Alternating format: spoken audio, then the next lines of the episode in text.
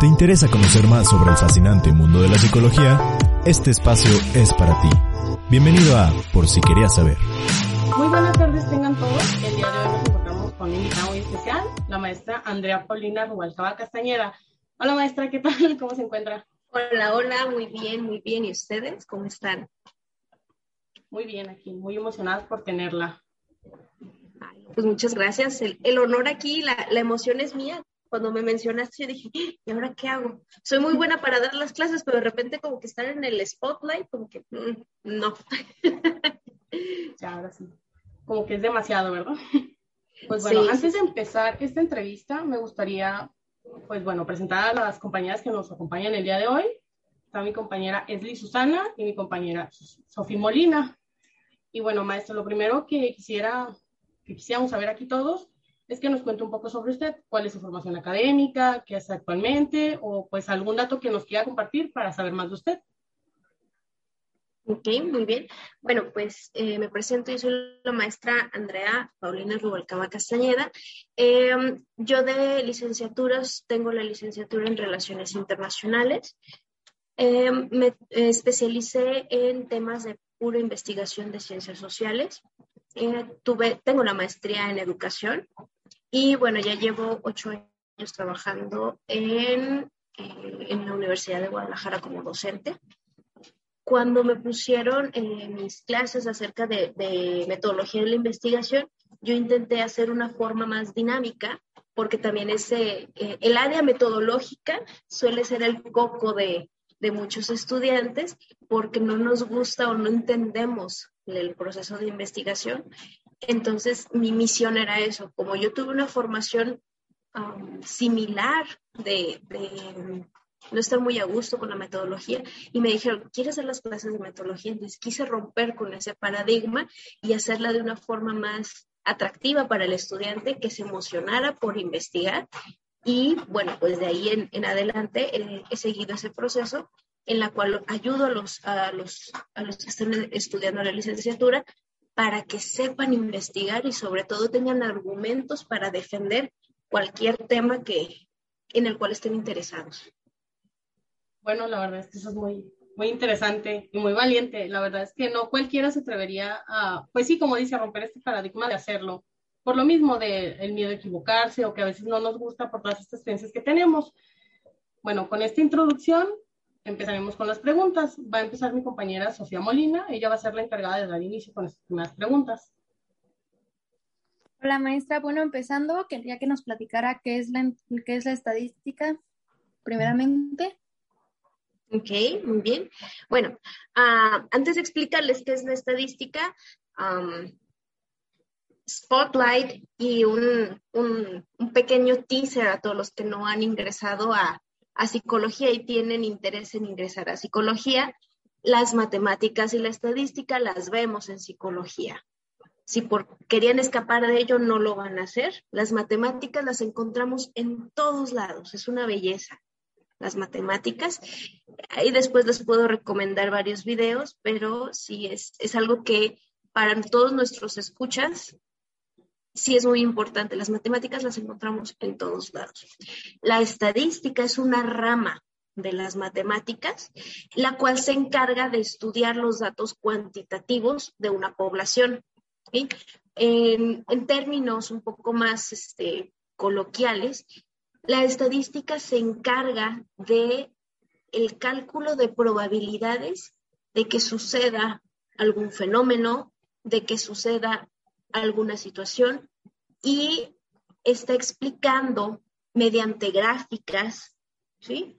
Describe mm, como ciertas pautas o ciertas coincidencias de, eh, en este caso en estadística, de cualidades o de características de ciertas personas y en términos un poco ya más matemáticos, dónde incide, dónde existe el promedio de mismas reacciones, de mismas eh, votaciones, por así decirlo.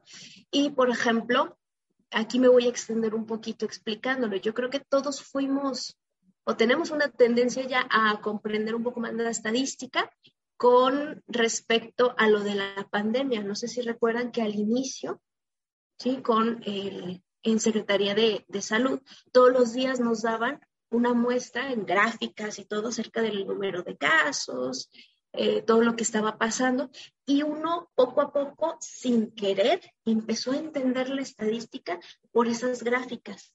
No sé si recuerdan aquí, muchachas, este, cómo se veían o si alcanzaron a ver esas gráficas, qué iba indicando esas gráficas, si se acuerdan.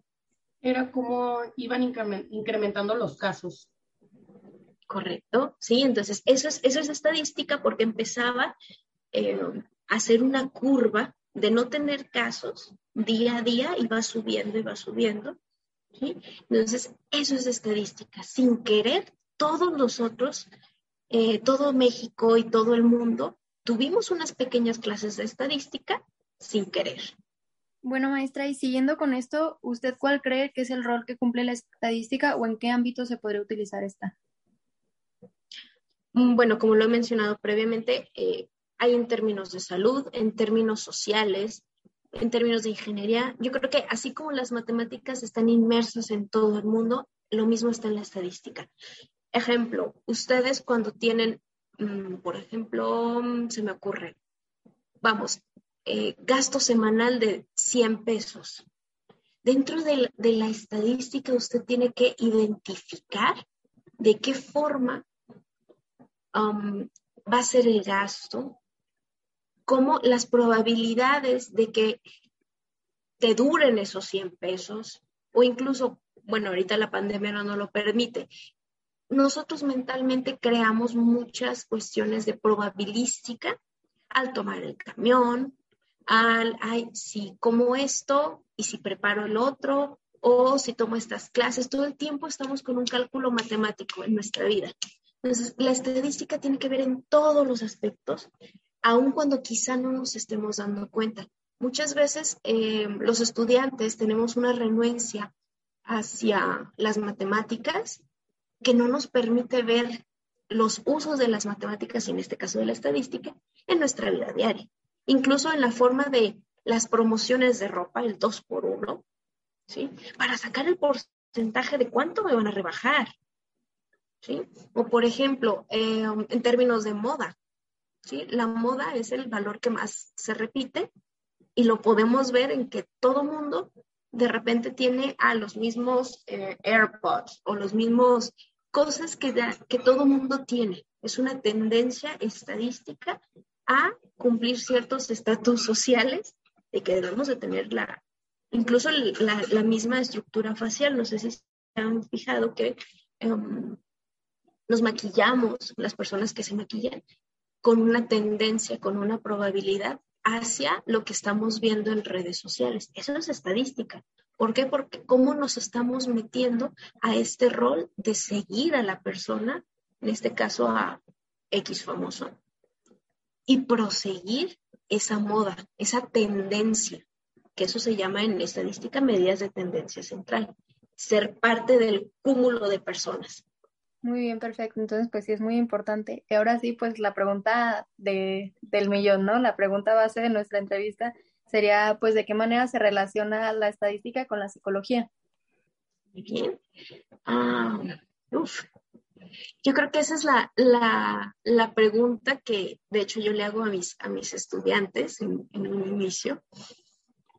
Se las voy a poner sencilla, muchachos si no hubiese estadística, la psicología no sería ciencia. Así de sencillo. ¿Por qué? El proceso o el método científico, esa validez de algún supuesto o de una hipótesis, es la que crea teorías, la que establece una seriedad a la psicología. Entonces, básicamente, sin estadística, la psicología no puede ser tomada en serio. Yo no puedo crear argumentos si no tengo una base sólida, si no tengo datos duros, si no tengo evidencia tanto empírica como gráfica para demostrar lo que estoy diciendo. Cuando nosotros leemos artículos científicos, muchos artículos científicos hacen referencia a otros artículos y empiezan a hacer gráficas, empiezan a especificar. Ustedes no pueden, ustedes como futuros estudiantes o los que, los que nos están escuchando y ustedes estudiantes de psicología, deben de tener argumentos para poder decir, por ejemplo, cuál es la razón o cuáles son los factores que determinan, por ejemplo, la ansiedad en época de pandemia en estudiantes. Ah, pues yo creo que les da ansiedad porque no salen de su casa. Ok, ojo, dijiste yo creo.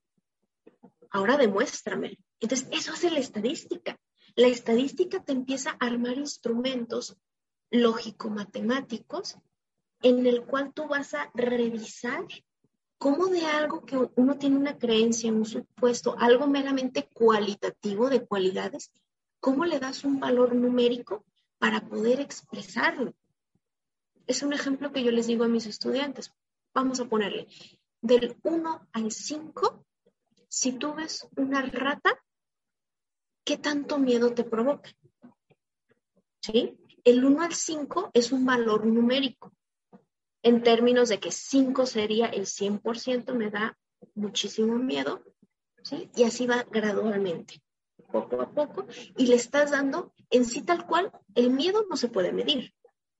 Estamos de acuerdo en esa parte, no es así como que, ay, es que tengo un 75% de, de miedo. No, no se puede medir la alegría, no se puede medir la ansiedad, no se puede medir, pero tenemos instrumentos que nos permiten dar un acercamiento lógico matemático en la psicología sobre estos temas que son muy subjetivos y son muy sociales. Espero haber respondido bien a la, a la pregunta. Sí, perfecto. Y pues bueno, siguiendo, ¿usted cree que existe alguna diferencia entre la estadística, pues vaya en general, y la estadística ah, usada en psicología? Y si es así, ¿usted a qué cree que se deba este, el hecho de que haya o no exista tanto material eh, estadístico con un enfoque pues a una manera específica a la carrera de psicología. Ok, em, bueno, mis estudiantes del, curso de estadística tienen libros de estadística en psicología, ¿sí? Em, ¿Por qué? Porque hay una gran diferencia. La gran diferencia es de que en una estadística meramente matemática o, por ejemplo, eh, la carrera de medicina tiene bioestadística, habla en términos duros, en términos um, de porcentaje de una situación así de, ah, tanto pesa esta persona, es el equivalente de la medicina o del medicamento es este. Aquí no podemos hacer eso por una simple y sencilla razón, la más fundamental estás tratando con personas. Y al estar tratando con personas, todo se vuelve subjetivo y todo lo que le funciona a una persona no le funciona a otra. Sin embargo, tenemos características entre todas las personas que son similares. Entonces, definitivamente hay una gran diferencia entre estadística social, yo le, yo le, yo le llamo así la estadística social, que es con um, el objeto de estudio son, o nuestra unidad de análisis son características de las personas y otra parte es eh, estadística que, por ejemplo, lo ven en CUSEI o lo ven en medicina, que es un poco más, más dura, más impersonal. ¿Vale? Entonces, este, yo creo que va por ahí el, el asunto. Es para, para los docentes y para los estudiantes, es una misión y es una obligación estudiar libros o leer libros que sean estadística en psicología. No puedes enseñarle, o sea, un matemático, 100% matemático, no puede plasmar situaciones psicosociales en términos de números. Es un proceso muy, muy grande. De hecho, yo les comento a mis estudiantes, yo creo que la estadística social es más difícil que una estadística de CUSEI, una estadística más, este, más abrupta. ¿Por qué? Porque los números nunca mienten y son fijos y ahí quedan. con la estadística social tienes que jugar, tienes que moldearte a las características de las personas. Por ejemplo, yo no puedo ponerle, vamos a, eh, nivel de felicidad. Puedo aplicar un instrumento de medir la felicidad en personas de Suiza, a personas de Sudáfrica, a personas de México. Puedo sacar una receta mágica y, ah, vamos a medir la felicidad, esta la aplica. No, en este caso invito a que, esta entrevista sea un diálogo. ¿Por qué creen que no podría ser eso? ¿Por qué no hay una receta mágica para medir la felicidad? Pues bueno, yo pienso que principalmente porque influyen muchas cosas para que una persona pueda ser feliz, las condiciones, su familia, todo su entorno. O sea que no sería lo mismo alguien que vive aquí a alguien que tiene otras condiciones de vida totalmente diferentes. Es correcto. ¿sí? Entonces, en términos sociales, ah, perdón, sí, dale, dale. No, aportando la idea de la compañera, justo el contexto en el que se desenvuelve cada una de las personas, pues es muy diferente aquí en México, aquí en China, en África, en Europa, en otros lados, pues es muy diferente el contexto en el que se puede llegar a desenvolver una persona y por eso mismo, pues no puede ser una fórmula básica. Sí, y esa es la belleza de la estadística en psicología, que uno va adaptando estos instrumentos a las características de las personas.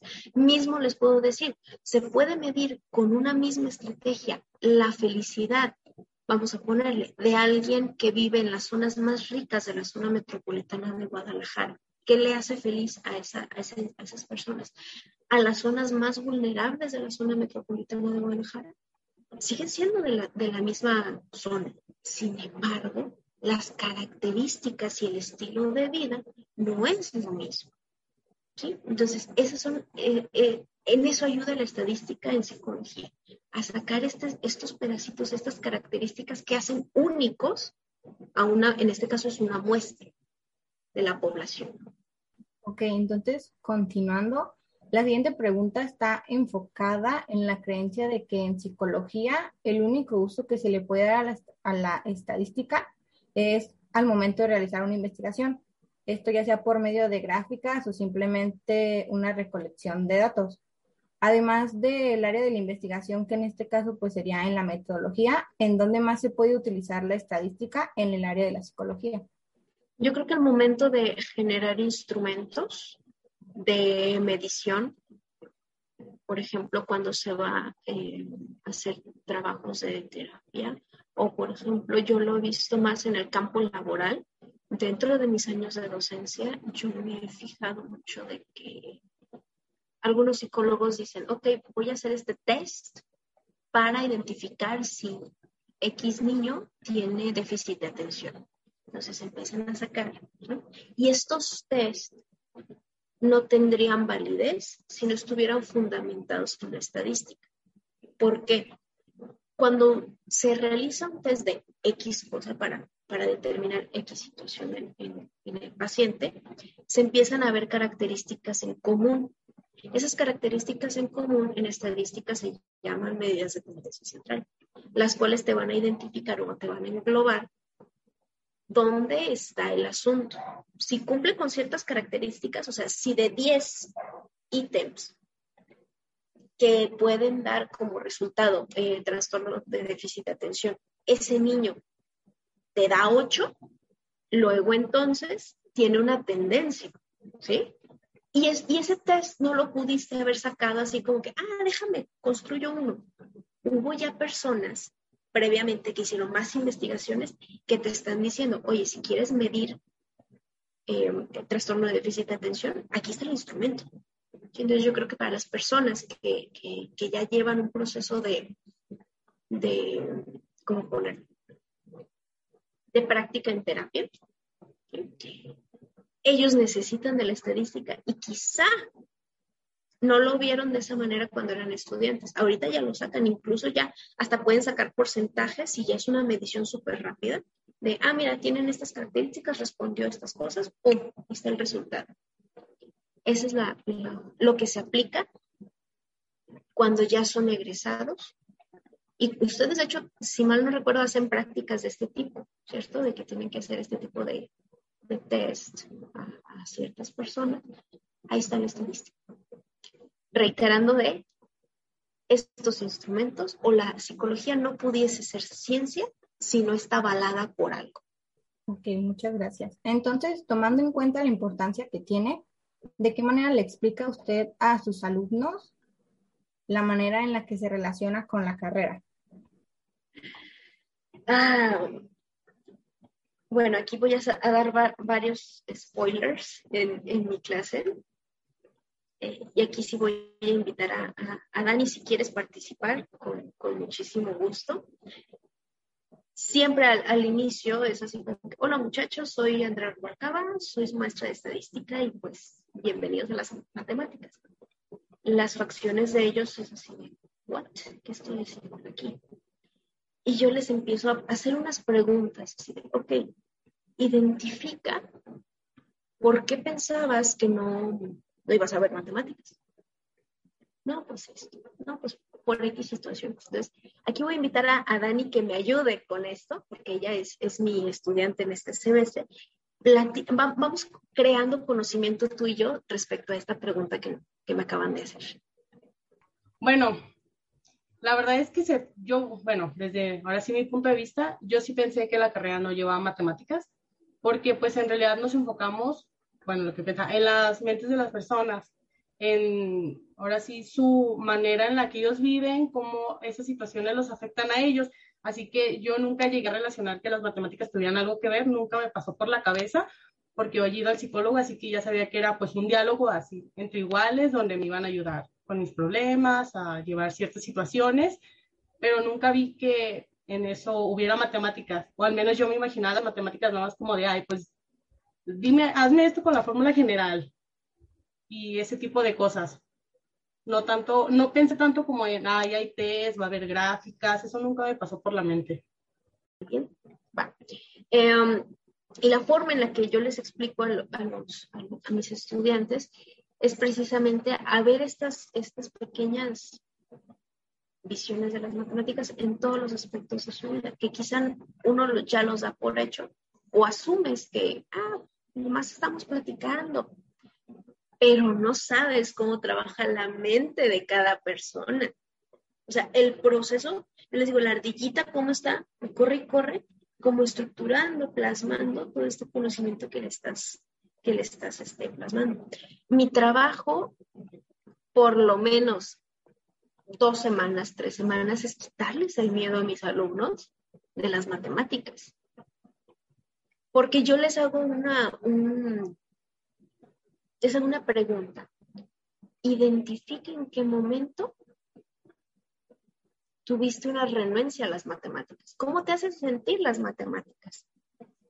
Y empiezan a decir, ay, pues es que cuando me humillaban, o es que cuando no me salió bien un examen, o empiezan a hacer todo el conteo de situaciones en su vida que le provocaron una renuencia a las matemáticas.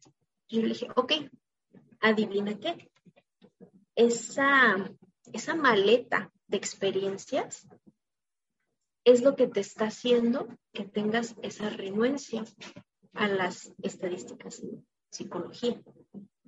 Entonces tienes que quitarte eso. ¿Por qué? Porque no es lo mismo ver matemáticas de chi al cuadrado, de saca el diámetro, de Juanito tiene 40 sandías y qué va a hacer con ellas, sino ya en estadística y en nivel licenciatura son matemáticas, por así decirlo, reales, llevadas a la vida diaria y en algo que lo tienes como muy, muy palpable. Ya no son, ¿qué va a hacer Juan con 50 sandías? Sino es darle otra visión, es darle, plasmarlo a lo que va a ser de tu vida y en qué te va a ayudar. Entonces yo creo que sí trabajo mucho con ellos el quitarles ese eh, ese miedo y sobre todo afrontarlo, que una experiencia del pasado, de hecho ahí lo, lo uno, una experiencia del pasado se llama una regresión no lineal. Te está afectando en, el, en tu presente. Esa regresión no lineal es estadística. ¿Por qué? Es una probabilidad.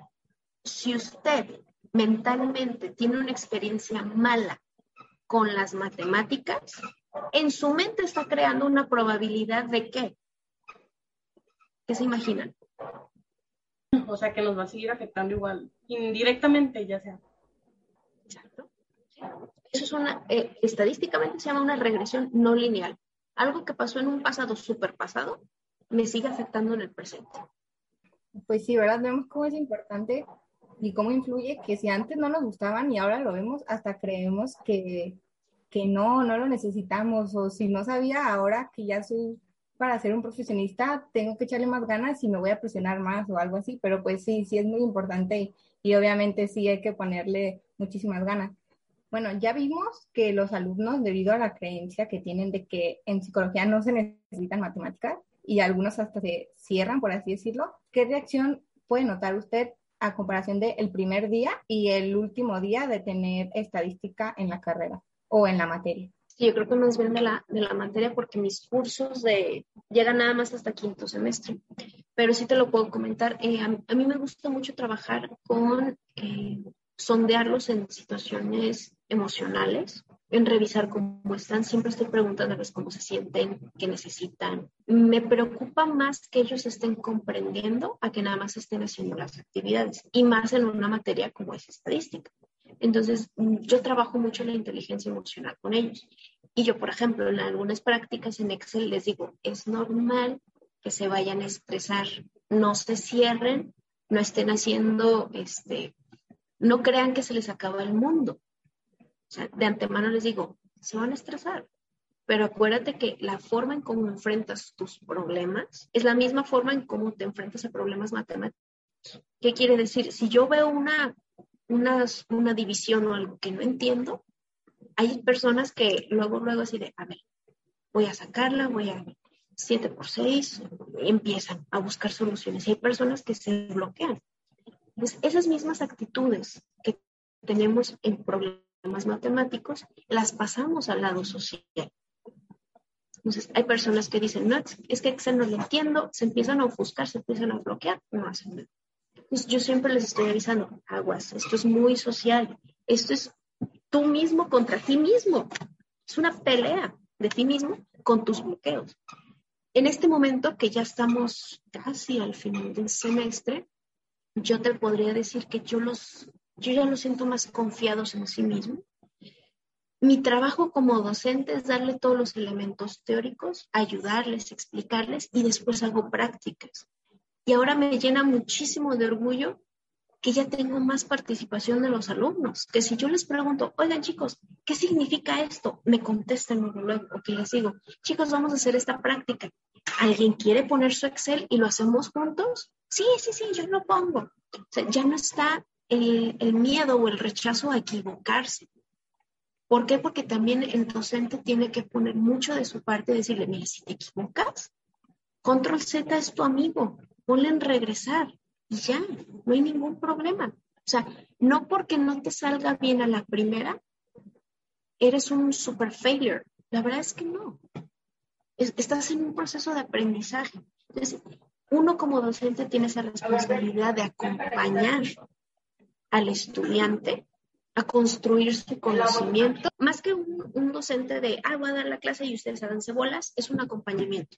Yo tengo que ayudarlos a que ustedes crezcan en esa materia y lo sepan realizar. Al final yo siempre les pregunto cómo se sintieron, ya se les quitó el miedo. Hay unos que de pronto dicen, pues poquito menos. Y otros que me dicen, no, sí, ya, ya, ya lo logré.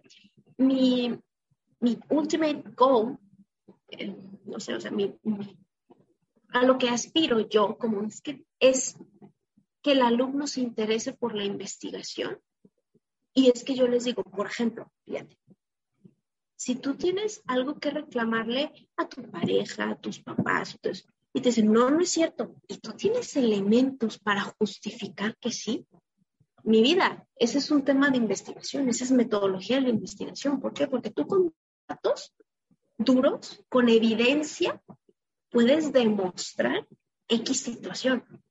Eso es investigación es cuando se dan cuenta de, ah, yo sí, entonces todos los chismes, todos los, los screenshots, todo lo que tienes ahí, sí, o sea, es, es esa parte. Entonces a mí me gusta mucho medir con, con ellos cómo se sienten y al final te em, durante todos estos años que he dado clases, sí me siento muy orgullosa, porque si bien no les quito como de lleno el miedo a las matemáticas, ya lo pueden afrontar. ya pueden así con que, bueno, tengo que lidiar con esto, voy.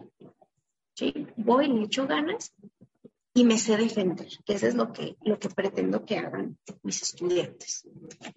Bueno, continuando, este, bueno, esta pregunta es un poco complicada, porque bueno, básicamente ya vimos que en todas las áreas de, la psicología se utiliza la estadística, pero ¿cuál cree que es el área que debería de enfocarse en aplicarlas un poco más para tener mejores resultados? Mira, em, esa respuesta es bastante complicada porque, como saben, yo por licenciatura no sé mucho de psicología. Yo lo he aprendido a través de estos años, pero lo que yo me he dado cuenta dentro de, yo dar clases de estadística y la realidad como docente que nosotros, eh, nuestros estudiantes tienen acompañamiento, se llama psicopedagógico, yo me he dado cuenta de que en psicología se tiene que enfocar más una estadística en cuestión de, de instrumentos que sean adaptados a la realidad mexicana. Me he encontrado con muchos profesionales eh, que llevan años trabajando en, el área psicopedagógica y retoman como si fuesen recetas, así de, ah, este es el instrumento para medir la depresión. Yo veo, yo he visto mucho que es como sacan la receta mágica, la quieren aplicar, pero te das cuenta que el respaldo bibliográfico o el respaldo de que, en que fue creado en esos instrumentos son muchas veces norteamericanos, son muchas veces este, europeos, y no toman en cuenta realidades de nuestro entorno. Yo creo que ahí es donde se tiene que enfocar un poquito más la estadística, porque es adaptar esos instrumentos, no hay que, que estén malos instrumentos, no, no lo están, pero es adaptarlos a una realidad mexicana, a una realidad um, con nuestras condiciones de vida que son muy particulares.